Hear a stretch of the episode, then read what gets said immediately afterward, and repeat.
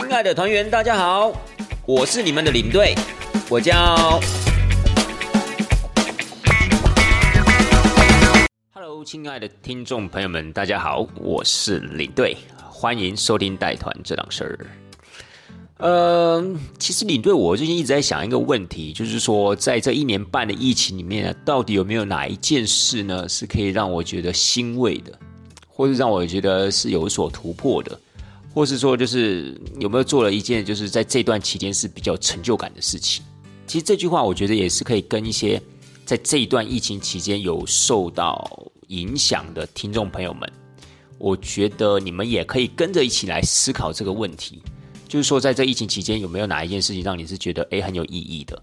会这样想的原因，是因为啊，其实我觉得像我们旅行社在这一段时间，我觉得大部分的人当然可能会另谋他救了。又或是说，中间可能会去做其他的一些事情，好像一些前辈他可能会把一些重心放在家庭生活啊，那或是有些人可能就会呃兼着去带所谓的国内旅游，像你对我自己，那又或是有些人可能他可能就会选择一些兼职的打工，那可能当然有大部分人还是继续的待在所谓的办公室里面，然后看有没有什么可以做的事情。但是我会觉得就是说，在这段疫情期间里面，很很多人大部分都做的是等待。就是所谓的等待啊，这段疫情什么时候过去？等待呢，什么时候正常的日子呢会恢复过来？但是我会说，就是在这段时间，如果假设可以做一些从来自己没有想过的事情，或是呃人生中的一种突破，或者是做了一件事情让你觉得是很有成就感的，那我觉得啊，就不会让这段疫情的期间啊，就白白的这样浪费掉了。听众朋友们也是一样啊，就是。你们可以也思考，就是说，有些可能因为餐饮业的关系，或是呃旅游业的关系，又或是所谓的航空业的关系，可能因为在这些疫情里面呢大受打击，或许也多出了很多一些自己的时间。当然，这样情况不见得是好啦，但是不是有想着说，把这些自己的时间去做哪一些，不管是学习也好，尝试也好，或甚至去做不同的一个工作，然后让自己的人生可能更加的丰富之类。起码在这一段期间呢，在这一年半。于是啊，我就思考这样的一个问题啊，我就想说，在这一年半，我到底有没有什么收获？我认为就是说，在这段疫情期间，其实我因为带国内旅游团的关系，以及呢，在公司担当了这样角色呃讲师这样的一个角色，让我有这样的一个契机跟动力啊，去阅读台湾这边土地的故事，或是去做相关的功课也好，做相关资讯的收集，让我对台湾这一片土地啊，就更有想法，更有感觉了。那这个部分呢，是我以前所不敢奢望的啦。其实，在我之前在国外带团的时候啊，因为很忙碌的关系，因为可能一回来之后休息一下，可能又一团要出去了，所以我大部分时间都必须要把呃这样的一个时间留给准备带团的一个资料，又或者说可能要研读的东西、做功课的一个方向，都是以国外的文化、历史、宗教、艺术这样的一个背景为主。那当然自己也会有一些感慨，就是说很可惜啊，没有这样的一个时间，好好了解自己的土地，或者说台湾这个地方，甚至像我的家乡台南，到底曾经发生了一些什么事情，或是这些古迹到底有什么样的典故跟意义，为什么他们特别值得被保存下来，我可能都没有办法讲得出所以然来，所以我觉得这是一件很很可惜的一件事情吧，也算是自己一直想要去弥补的一个部分。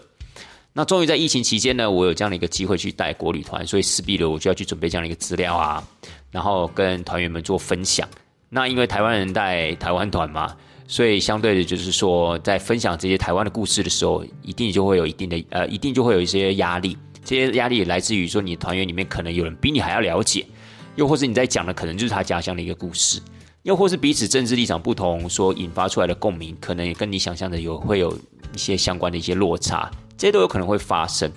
可是我觉得这个就是好玩的一点，就是说让我在这段期间，还包括了我在公司上课的这段期间，我所选择的一个主题，这背后带来的一个反馈呢，让我觉得哎是有所收获的。而这样一个收获呢，可能是在我未来在看这段疫情期间，我会觉得就是还蛮欣慰的一部分啦。虽然说你对我自己大部分时间也都是在等待。等待说哈，这个疫情什么时候结束啊？对不对？我自己都不知道在节目上面抱怨几抱怨几次了。那你说我有很认真的去去去赚钱吗？或者是去另谋出路吗？其实也没有，因为可能也跟自己的个性有关系啦，相对在这个部分就比较没有那么积极，胸无大志，就是这样的一个不好的地方。所以呢，可能就是如果真的要回头想的话，我会觉得，嗯，这段时间获取了这样很多一些台湾的一些讯息。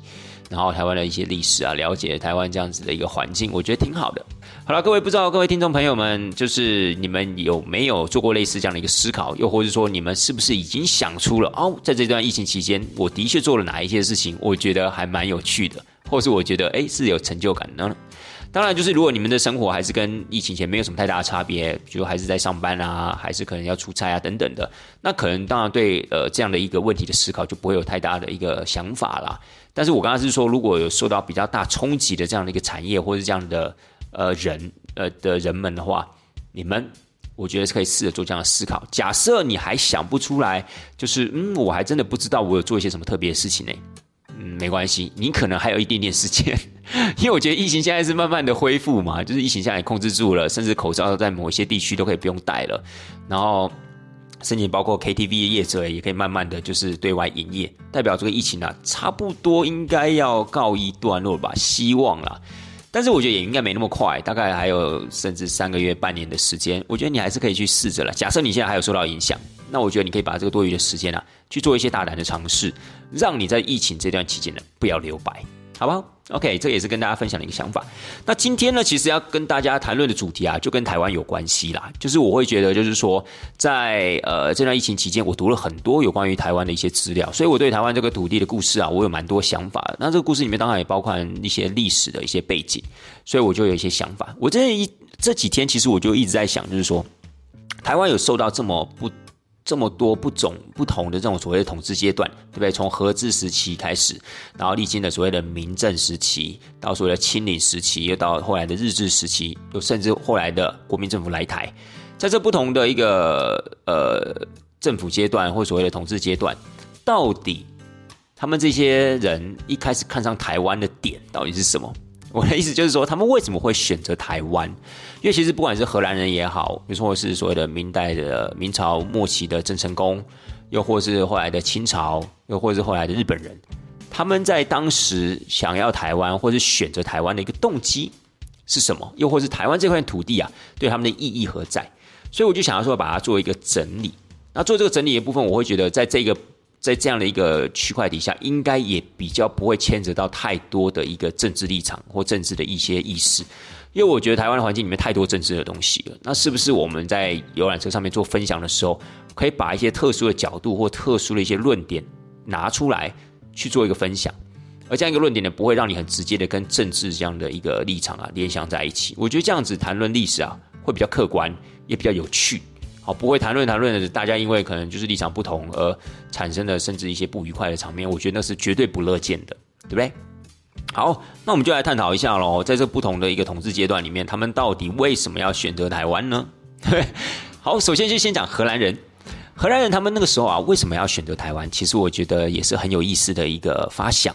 其实我们大部分都知道啊。荷兰人统治台湾，可能就是在我们这个地方进行所谓的贸易啊，或是就是在这个地方种甘蔗，或是掠取一些我们的一些资源，好，比如说包括像是梅花鹿的鹿皮等等的。但是他们一开始是怎么会选择台湾的呢？其实荷兰人一开始是没有想要台湾的，这也是我后来才知道的。因为一开始啊，荷兰人他们其实比较想要在台湾这附近找的点，其实是澳门。他们会希望在澳门这个地方呢，建立一个可以跟中国大陆啊进行所谓的贸易的交易点。当时的澳门其实已经被葡萄牙人所占领了，所以当然他是一定是吃闭门羹嘛，因为葡萄牙人不可能把这样那么好的一个地方，他努力争取出来的一个地方让给所谓的荷兰人。所以荷兰人那个时候呢，在被葡萄牙人赶走了之后，他就到了他们之前在中南半岛找到了一个据点，叫大流。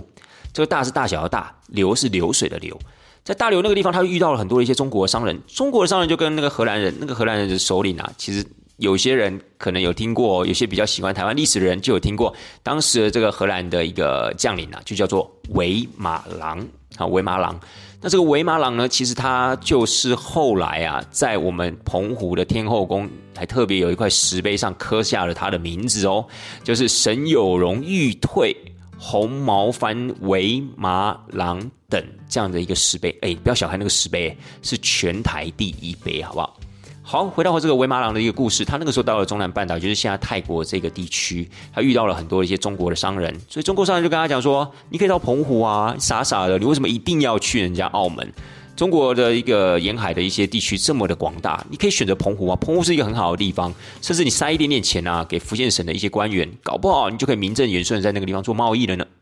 所以当时的维马朗这个荷兰人听到之后就觉得：“哎。”我怎么没有想过这一点呢？当然了，他听到这样的一个建议之后，他就决定想说：那么你们这些给我建议的这些中国商人，是不是可以帮我捎信啊？给那些福建的官员，必要的时候啊，就帮我塞一点钱给他们。这样子呢，接下来啊，我们可能就万事俱备了，就搞不好可以直接啊到澎湖去了。所以后来的维马朗啊，还真的就跑到了澎湖。但跑到澎湖之后，他发现了他的美计啊。没有想象中的这么成功，于是呢，就有很多的一些当时明朝的一些官员啊，就跟皇上建议说：“哎呀，澎湖千万不可以给这些外藩呐！如果给了这些外藩，不仅我们税收会减少，反而会造成东南沿海啊的大乱，因为这些外藩有可能会跟倭寇勾结，到时候只会造成更大的麻烦而已。”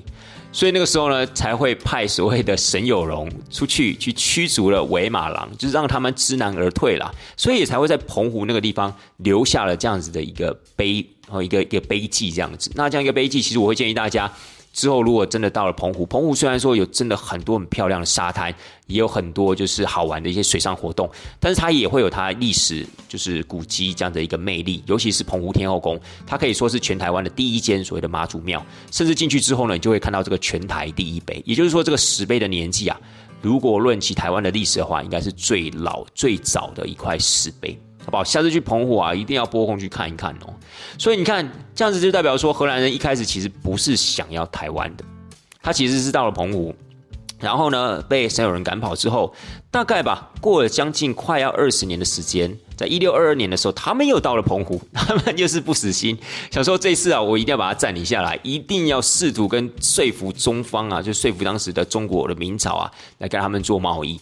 结果呢，还是没有想到，还是被劝退了。那这是美其名啊，是劝退啊，就是说，哎，旁边有一个更漂亮岛，你们可以去那里啊。你们知不知道在哪里啊？不知道，我可以开船带你们去。所以在荷兰人的文献里面特别有记载啊，甚至当时的中国官员啊，还建议。就是当时呃的荷兰总督，在一六二二年的时候啊，一六二四年的那个时候，其实那个时候的荷兰总督是所谓的送客，还跟送客说：“你要是真的不知道在哪里，我们可以开船带你们去。”所以那个时候呢，当时荷兰总督送客才会在一六二四年的时候，从澎湖转往了台湾的大员，也就是现在的台南地区。所以啊，荷兰人是因为这样的因缘机会之下，才选择了台湾。所以真的觉得台湾蛮委屈的，对不对？我们台湾这么好的一个地方，为什么你会到第三个选项的时候才选择到台湾？不过这有可能因为他没有发现啦，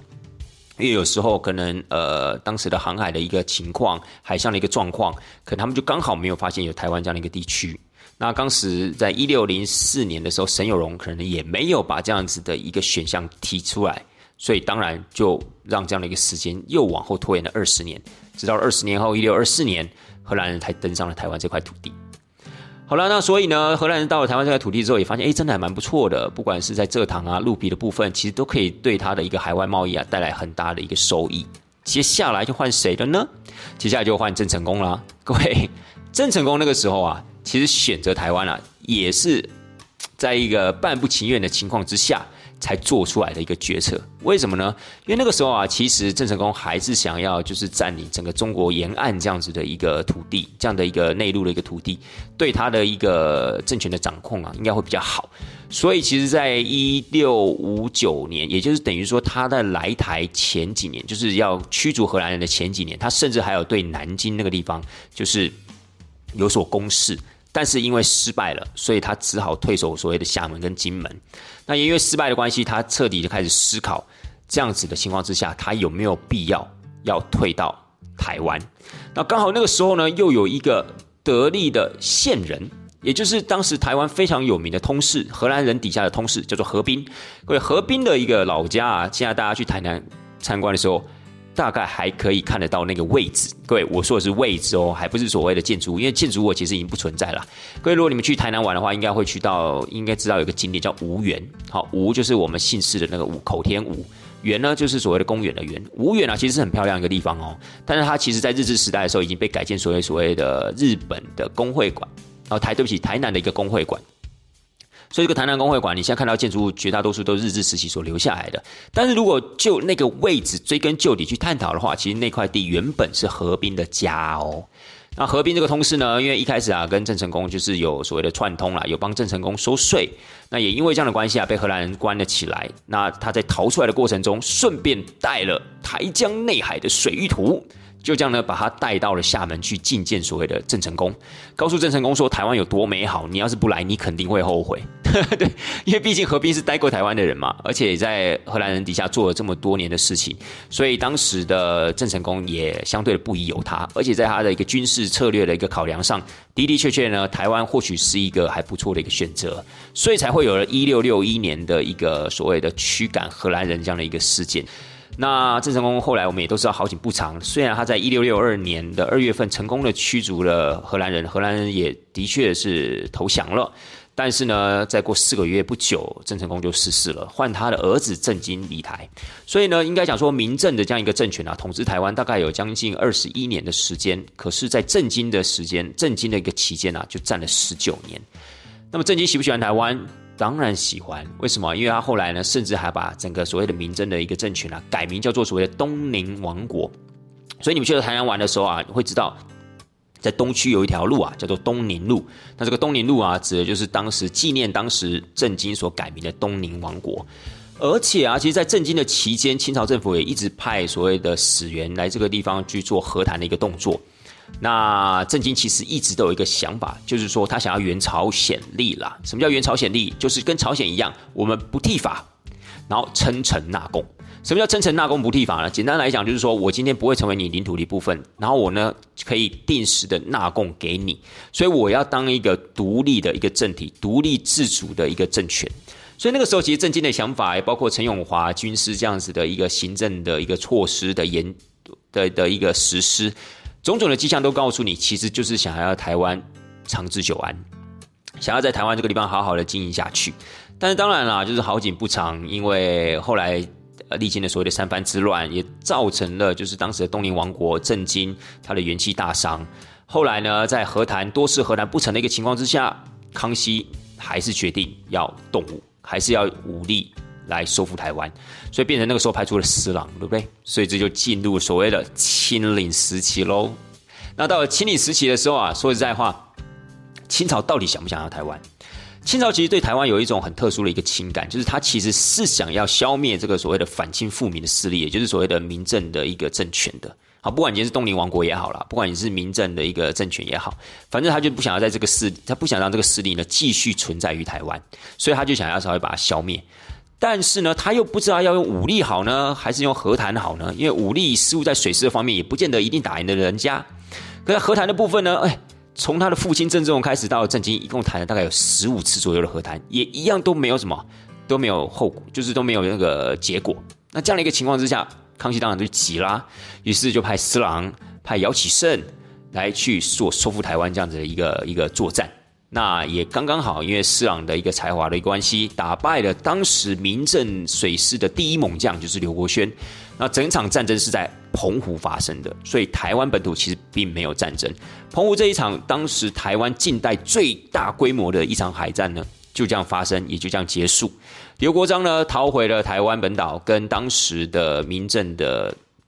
君主叫做所谓的郑克爽，跟他说啊，我们就合议吧，我们是绝对打不过清朝的，因为既然在水师上面没有办法占领所谓的优势，更不要讲在陆路的军队部分了。所以呢，明政后来就投降啦。那又衍生出了一个新的问题，就是到底。要不要收复台湾？也就是说呢，到底要不要把台湾呢变成是清朝领土的一部分了？因为其实现在这样反动的一个势力呢，已经消弭了嘛，对不对？那是不是还有需要在这个地方建官治理？是不是还有需要派军队到这个地方来去去去做一个统治啊？等等的。因为这样子的一个治理，既要消耗所谓的财政上面的一个资金，然后也可能要。派一些人才上来管理，不管是武将的部分或是文将的部分，那么这个在人才选拔上面，其实也都会有一些很大的一些问题跟状况。所以康熙那个时候就在想啊，那干脆要不要就不要台湾了？反正反动势力已经没有了嘛。那台湾是不是有这样一定需要收取的必要呢？所以朝廷的大臣彼此就在争议啊，就想说有些说要，有些就说不要。那好死不死，就是当时的一个司郎觉得说，哇，我费了这样九牛二虎之力打下来这样台湾，那你跟我讲说你不要了，这不是很搞笑吗？所以他就上了一个叫做所谓的《攻城台湾气流书》。上这个《攻城台湾气流书》啊，就是告诉康叔大康呃，告诉康熙大帝说。台湾呢是势必要留下来，变自己台湾的这变自己大清领土的一部分的。因为如果失去了台湾，那就失去了东南七省的一个门户。没有东南七省这样的一个门户的一个屏障，没有台湾这样一个屏障的话，那么将来将会有很多的一些乱源可能会在这个地方滋生，甚至造成后面很大的一个不好的一个后果。所以呢，他力劝康熙皇帝一定要把台湾留下来。那如果你很担心财政的问题，你很担心人才的问题，其实你都可以从福建。的省内去找那些人才，去找那些所谓的士兵，去到所谓的台湾本岛，这样子你就不会再多付一笔，呃，所谓的军饷的一个问题，就不会有这样成本上的一个支出，因为他本来就在福建这个地方就要领军饷的嘛，那只是你现在把它牵引到所谓的台湾，那甚至也不会有人才的问题，因为福建省这个地方的文官武官也好，他其实都可以到台湾去充当这样子领导管理这样子的一个职位。甚至，如果您担心他在那个地方结党营私的话，你也可以用三年一任、五年一任这样的一个方式呢，可以让他们彼此啊，军民之间不会相互熟悉，而且呢，这样子呢，也可以造成他们在台湾当地啊，不会有太多的一个时间呢，去计划或去作乱。哎，康熙皇帝觉得这样的提议不错哦，他就想说，嗯，好，我们就把台湾留下来吧，所以台湾才会正式的成为清朝的一个领土。所以你看，台湾真的是很委屈啊，真的是很卑微，就是已经。明明就已经是囊中之物了，对不对？这个时候还要考虑到底要他还是不要他，所以怎么讲呢？就是说，也因为清朝这样的一个态度的关系啊，所以其实在整个清朝两百一十二年统治台湾的一个过程中啊，真的都是比较消极的，而且其实在台的官吏其实都是非常的腐败，而且士兵们呢，其实军心涣散，而且有很多一些陋习，这些陋习呢，加上这些所谓的贪官污吏这样子的一个影响，其实对。台湾的老百姓是造成很大的一个什么很大的一个冲击，也是造成老百姓的很大的一个损失，甚至呢，整个台湾岛都没有办法，就是好好积极的去建设或者是去开发这样子。那一直到了牡丹社事件，也就是一八七四年牡丹社事件之后呢，进入到了光绪元年的时候，当时的沈葆桢来到台湾，才发现台湾是如此的重要，才发现台湾应该要积极的、要正面的去。经营去建设，所以才会有后来的开山抚番这样子的一个活动。可是来不及啦！从一八七四年认知了牡丹社事件台湾的重要性之后，一直到了一八九五年台湾割让给所谓日本，各位这就进入到整个节目的重头戏了。日本人才是真正最爱台湾的一个民族，就是在这几个统治政权里面呢，其实日本人是最爱台湾的。日本人从什么时候就开始爱台湾？各位，日本其实从牡丹社事件，应该讲说，在牡丹社事件之前呢，还有一个所谓的八瑶湾事件呢，就是很我们比较熟悉的琉球人事件，就是当时有琉球的船只啊，就是朝贡的船只飘到了八瑶湾，就是现在屏东、台东交接的那一带。然后呢，因为这些琉球人上岸之后啊，被原住民出草。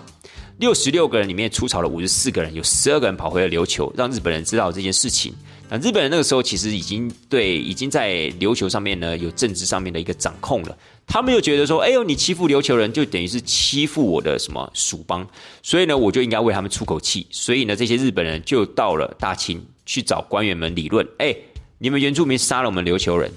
结果原住民呃，结果那些大清的那官员说：“哎，他们都是化外之民。如果你们要问责任的话，你们可以自己去找他们，跟我们没有关系。”各位，你看大大清那个时候，清朝那个时候对台湾的治理消极成这个样子，明明是是自己的土地，好，或许那个地方你没有开发，但是你怎么可以这样跟？跟你的这样一个假想敌说，可能还不到敌人啊，但你某种程度也是假想敌了嘛。人家都已经到你前面兴师问罪了，当然就是不会对你多好了。然后你还跟他讲说，哦，你要去问罪的话，那你自己上去找他们好了。那这样不就等于说欢迎大家？哎，你们如果要打我们的人的话，那你就上去打吧，反正跟我没有关系，有点这样的感觉。所以你看清朝有多么不爱台湾那个时候。好了，那日本人呢就想说，嗯，好，你说了哦。那我要打，我也要做点功课啊。所以那个时候，从一八七一年开始啊，到一八七四年牡丹社事件发生之前，其实他们派了很多一些官员，包括后来的呃台湾的总督，像是俄语元太郎，在这段时间啊，其实都有上到台湾岛这个地方来考察，不管是针对台湾的地形地貌啊，针对台湾的风俗民情啊，或是台湾这些原住民呢，他的一个分布的一个情况，做好了十足的功课之后，终于到一八七四年的时候出兵了，带了三千六百人。在那个时候，他们到了台湾之后，他们才发现台湾真的是一个好地方，以后。如果有机会，一定要把它占领下来。当然，牡丹社事件过后呢，因为跟清朝和议的关系，所以他们没有办法在那一刻就把台湾给占领下来，所以一直推迟了到二十年后，也就是在甲午战争一八九四年，甲午战争开打，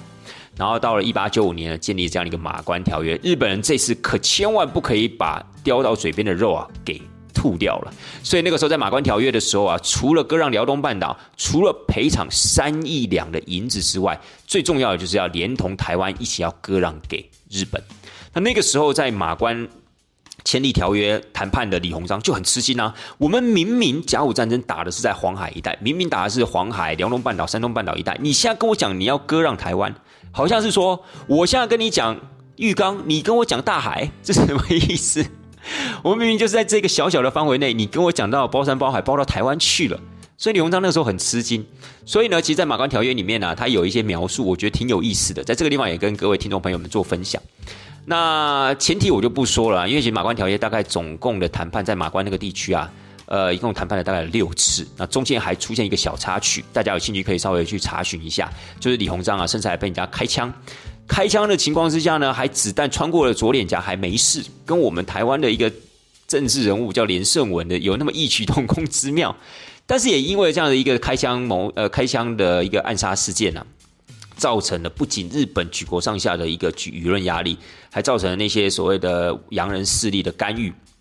所以造成了当时日本人决定无条件停战，然后继续谈和议的一个部分。所以在合议的部分里面，就特别的标注了一项，就是说要割让台湾。那当然，其他细项的部分我就不谈了，包括辽东半岛后来因为呃列强的干预没有割让嘛，还包括所谓的三亿两的银子后来变成了两亿两等等，这个部分我们就先不说。但是我们要讲到台湾的部分就很有趣了。当时的李鸿章呢，就特别的跟当时他谈判的一个对象叫做所谓的伊藤博文，他就跟伊藤博文说：“哎，我跟你讲啊，我这个人说话比较直一点点。我想台湾并不是一个好地方。你看啊，中法战争连法国人都拿不下来，而且那个海上啊，风涌盛大，民风剽悍啊，你们不会喜欢这个地方的啦。”结果呢，伊藤博文的回答他说：“不会啊，你看我们日本兵来打甲午战争的时候。”在东北这个地区，大家也都认为说，我们日本人啊一定没有办法克服这样的一个所谓的气候的严寒。结果我们还不是打下来了？结果我们还不是处处得利这样子？结果呢？李鸿章就说：“可是你看哦，台湾这个地方啊，瘴气甚重，而且呢，你看你们那个时候牡丹社事件死了多少？你难道忘记了吗？而且台湾又抽食鸦片，对不对？这样一个地方，你去找他干嘛呢？这个地方根本就不好啊。”结果，伊藤博文就说：“如果今天我占领台湾的话，我保证鸦片会从台湾这块土地上消失。”结果李鸿章又回答说：“真假的？可是台湾人啊，吸食鸦片很久了。”然后伊藤博文就说：“可是台湾在还没有鸦片之前，就已经有人在这个地方居住了。而且以我们日本人这样一个经验来看的话，我们日本人啊，对管制鸦片啊，其实做的非常好。我们日本人不吸食鸦片的。”结果李鸿章就说。哇，甚感佩服！你不觉得很好笑吗？就是讲到最后，他已经没招了，他只好说：“哦，是哦，哦，好了，是蛮厉害的啦。”结果他们就握手了，握手是什么？就代表这个合议谈成了，台湾准备要割让给日本。所以我觉得这个桥段其实蛮有意思的啊，就是等于说伊藤博文其实就已经裁定他的立场，我绝对不放弃台湾。那当然站在李鸿章的立场，因为李鸿章已经没有招了嘛，他当然可能用一些比较其他一些。旁门左道的方式来形容台湾，基本上就是一个不可取之地啊，就是一个很糟的地方啊！你花这么多的心思去要一个这么烂的地方干嘛呢？那当然，这某种程度上面也是在丑化台湾，希望日本本身可以放弃台湾这样一个地方。但是伊藤博文也不是傻子，从当时的琉球人事件、牡丹社事件，日本人已经绝对知道台湾的一个重要性，也知道台湾在他整个大日本帝国这样子的一个。延展在这样一个进展的过程中所扮演的一个重要的角色，所以当然不可能被你李鸿章这样几句花言巧语就劝退啊！所以真的从头至尾，在这些在几个统治统治阶层里面啊，统治阶段里面啊，最喜欢台湾就是日本人，哦，就是日本人。日本人占领了台湾之后呢，坦白讲也站在日本人的角度啦，就是很积极的去建设台湾，因为他们觉得台湾很重要。所以呢，你看清朝政府如果假设那个时候他已经占领了台湾。他就应该好好去开发，是不是？他就应该像日本人一样，你要去积极的开发你得来的这片土地。好，清朝是从郑成功的手上把台湾要了回来，日本人是从清朝的手上要回了台湾，可是两者治理的态度却大不相同。那也造成就是说，后来其实台湾在一些基础建设上面如此的发达。呃，不能讲说感谢日本人啊，我个人觉得这样的观念可能并不是这么的正确。因为站在台湾人的角度的话，这些所谓的建设、这些所谓的开发，并不是站在台湾老百姓的一个利益角度去执行的，而是站在日本人利益的角度去执行。所以站在日本人这样的一个角度，他们去做这些事情是合情合理，没错。可是站在台湾人的一个角度，我们必须说，这种这种情况还是属于那种殖民殖民统治的这样的一个手段啦。好，所以我们不能说我们感谢他，但是我们可以说，就是幸好他们在二次大战结束之后，并没有把这些所谓的建设啊给毁坏啊，或者是说这些人才没有在第一时间全部啊决定要就是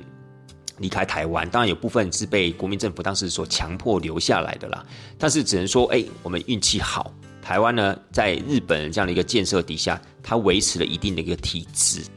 好，以维持一定体质，所以在二次大战之后呢，相对的恢复的一个情况也比较顺遂。所以啦，各位，那我们再讲到最后一个啦，就是国民政府来台了。国民政府为什么要来台湾？国民政府当然就是在中国大陆这边混不下去了，他们才退守台湾嘛。那是不是真的有这么爱台湾？其实也是属于不得已的一个情况啦。因为那个时候国共内战嘛，那因为共产党的势力越来越大，所以国民党只好。退守台湾，那在退守台湾过程中，其实我觉得那一段过程跟民政退守台湾其实是非常非常像的。当然，民政退守台湾，其实某种程度上面，他也不能讲说退守，他应该是主动去收复台湾。但是国民政府撤台，却是受迫于共产党的一个节节的进逼，所以他们才撤守台湾。所以有那么一点点不一样。但到了台湾之后，都是刻意的要把台湾当做是一个，不管是反清复明也好，不管是反共也好，这样的一个基地。可是，在第一代领导人死去之后，第二代领导人开始就思考，是不是要一个长治久安的一个经营。所以，不管是后来的郑经也好，不管是后来蒋经国也好，可能在这个部分呢，开始都觉得，哎，反清复明可能是一个太大的梦想了，反共可能是一个遥不可及的一个情况了。所以呢，他们就开始积极的去建设台湾。所以我倒是觉得，某种程度上面，民政时期跟国民政府刚撤台的那段时期啊，我觉得很相似。那对啊，所以以上的这些感想，我就会觉得是说，这些不同的统治阶段，他们到底是以以什么样的一个心态去取得台湾的？他们到底为什么要选择台湾？为什么要留在台湾？又或是说，台湾对他们到底有什么样一个意义？其实我觉得这个地方事情很有意思。那当然，有些细节的部分的话，各位听众朋友，你们有兴趣的话，我觉得你们还可以再去做一些西部上的一些资料的一个收集。我相信你会觉得更好玩。所以呢，各位亲爱的大家，今天的一个节目内容啊，其实最主要就是想要跟大家分享有关于这个部分我的一个感觉。在这段疫情期间呢，其实我接触了很多这样子一个台湾的一个资料跟资讯。我觉得很有意思，那我自己也非常的感谢，应该感谢老天爷吧，给我这样有一个这样机会啊，去认识台湾，认识自己长大的这片土地。那也希望各位听众朋友们，你们就像我节目一开始讲的，可以去做一些特别的尝试，在疫情这段期间，可能还有。嗯，我相信大概就只剩下几个月的时间哦，所以要快要快哦，因为疫情呢已经快要恢复平稳了，我们人们也慢慢要恢复正常的生活，所以你如果还想要做一些有成就感的事情、创新的事情、突破的事情，赶快加紧脚步吧。那么也希望喜欢台湾历史的一些朋友，透过对台湾这个土地的了解，或透过台湾的旅游，可以更加深你们对台湾这片土地的情感，好吗？带团这档事儿，咱们就下次见了，拜拜。